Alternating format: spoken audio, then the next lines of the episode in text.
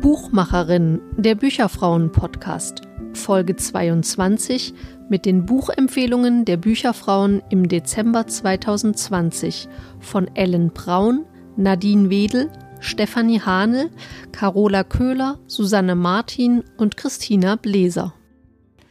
Mein Name Ellen Braun. Meine Berufung Business Designerin für Organisation und Personalentwicklung bei Work and Feel Good, der Agentur für Workstyle. Ich empfehle Iris Bonet, What Works, wie Verhaltensdesign die Gleichstellung revolutionieren kann. Ein Beispiel, die fünf besten amerikanischen Orchester hatten jahrzehntelang einen Frauenanteil von insgesamt fünf Prozent. Beim Vorspielen vor der Jury fielen die Kandidatinnen regelmäßig durch. Hm, offenbar sind Frauen die schlechteren Musiker. Oder doch nicht? Als eine der Jurys nicht mehr sehen konnte, ob es eben ein Mann oder eine Frau war, die hier spielte, stieg die Quote plötzlich steil an. Alles, was es dazu brauchte, war ein Vorhang. Iris Bonet zeigt an vielen, vielen Beispielen auf, wie Stereotype wirken und belegt diese auch wissenschaftlich. Und das finde ich ganz besonders spannend bei diesem Buch. Und ich empfehle wirklich dieses Buch allen Menschen mit Führungsverantwortung. Es sind Beispiele, um sich selber an die Nase zu fassen, Beispiele, die nachdenklich machen. Und wenn wir jetzt, gerade jetzt eben sehen, wie sich die Unternehmen ändern, dann haben wir ein Muster. Innovative Unternehmen leben Chancengleichheit. Alle anderen Unternehmen haben möglicherweise das Nachsehen. Durch Monokulturen in den Führungsetagen, durch verstaubte Ansichten in den Führungsrollen, durch mangelnde Resilienz in Krisenzeiten. Also, wer sein Unternehmen resilienter aufstellen möchte, sollte nicht nur dieses Buch lesen, sondern es auch anwenden. Lasst uns die Zukunft gestalten. Frohe Weihnacht und ein gesundes, resilientes Jahr 2021.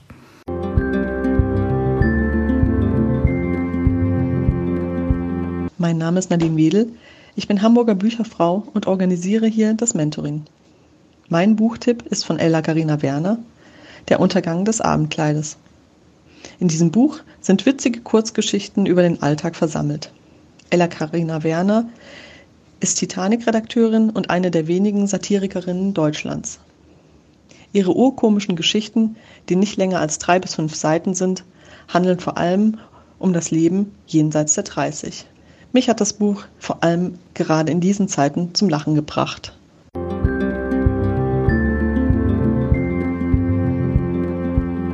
Mein Name ist Stefanie Hane. Ich bin Autorin und Texterin und möchte heute Kusama, eine Graphic Novel, empfehlen von Elisa Makellari.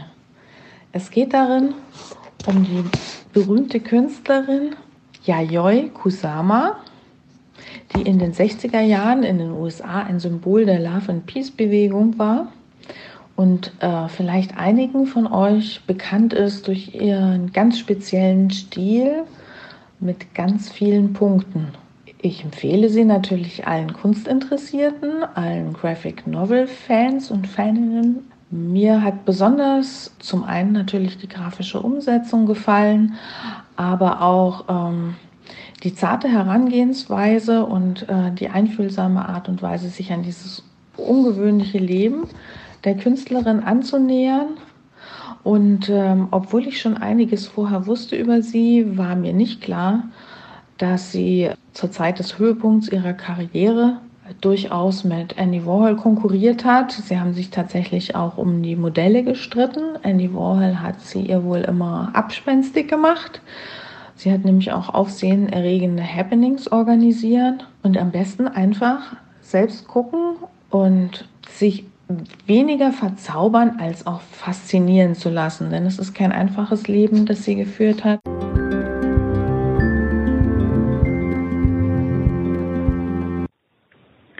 Carola Köhler, freie Lektorin und Übersetzerin und gehöre zur Städtegruppe Berlin.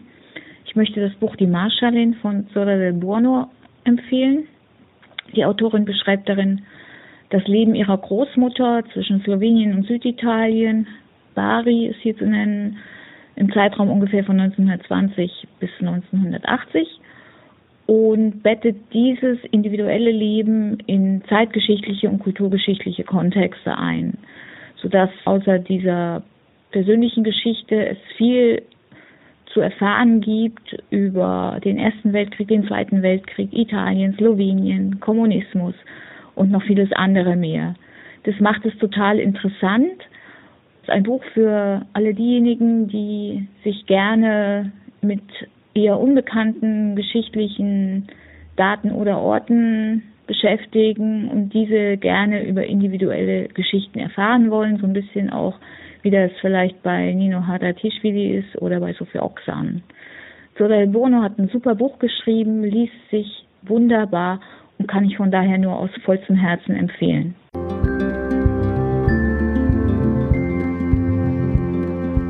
Hallo, ich bin Susanne Martin und gehöre zur Städtegruppe Stuttgart.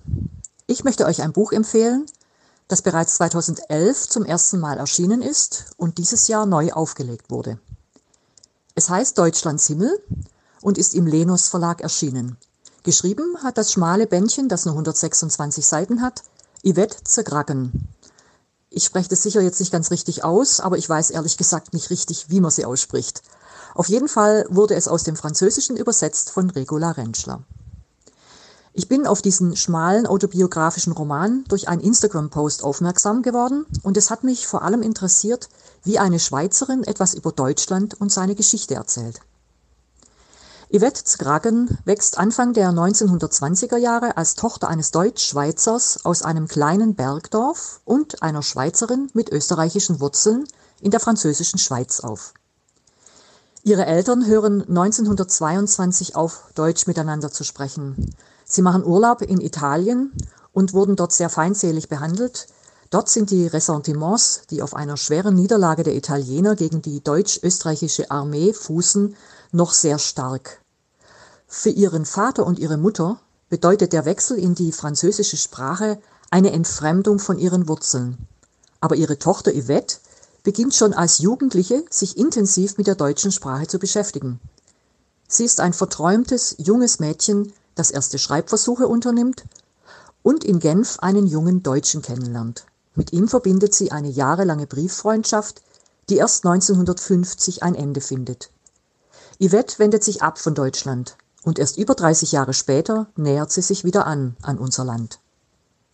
Wie gesagt, das Buch hat nur 126 Seiten, aber für mich hat Yvette Skragen Wesentliches erzählt. Ich fand es vor allem interessant, etwas über die deutsche Geschichte aus Schweizer Perspektive zu lesen.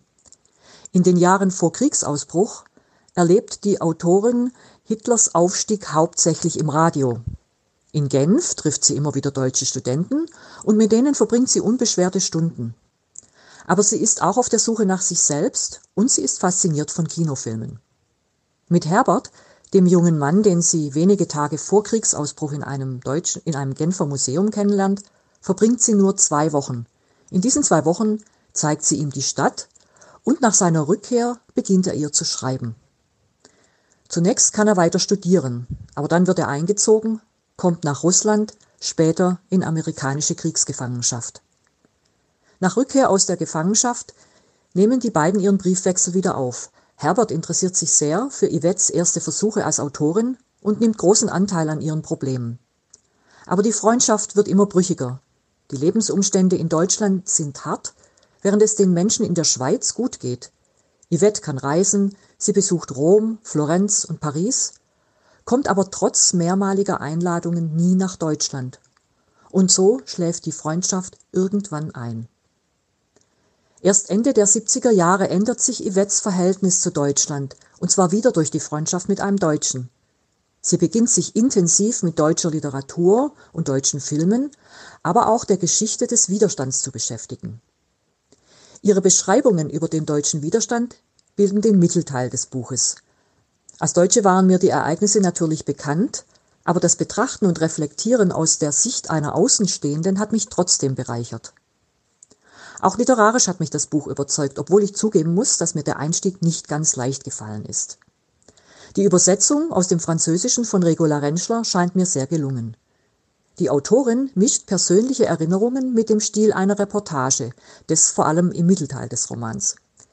In den persönlichen Erinnerungen blickt sie als ältere Frau zurück auf die junge Frau, die sie war. Es ist ein stilles, aber dennoch spannendes Buch und es hat mich beschäftigt. Ich empfehle es Leserinnen und Lesern, die sich für einen Einblick in eine Schweizer Jugend in den 30er und 40er Jahren interessieren und die gerne einen Blick aus der Schweiz auf die Geschichte unseres Landes lesen möchten.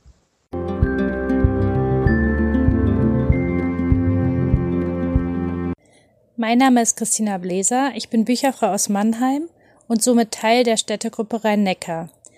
Ich stelle den Hof der Wunder von Kester Grant vor, in der Übersetzung von Andreas Decker.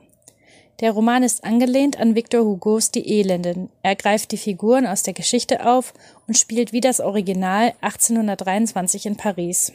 Kester Grant hat jedoch ein Stilmittel gewählt, das ich sehr mag und eine kontrafaktische Geschichte geschrieben. Es handelt sich also nicht um das Paris unserer Geschichte, sondern um eines, in dem die französische Revolution gescheitert ist und skrupellose Aristokraten das Sagen haben. Daneben gibt es, wie auch im Original, die Elenden, die sich in den Verbrechergilden versammeln. Da ist die Rede von der Diebesgilde, der Schmugglergilde und anderen, und all diese Gilden sind streng Gesetzen unterworfen. Einmal im Jahr treffen sie sich zum Hof der Wunder. Der Begriff stammt übrigens auch von Victor Hugo aus seinem Roman Der Glöckner von Notre Dame. Und dieses Treffen steht kurz bevor.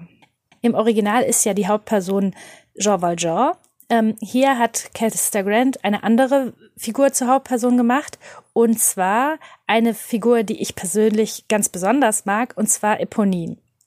Bei Die Elenden hat Eponine ja nur eine Nebenrolle gespielt.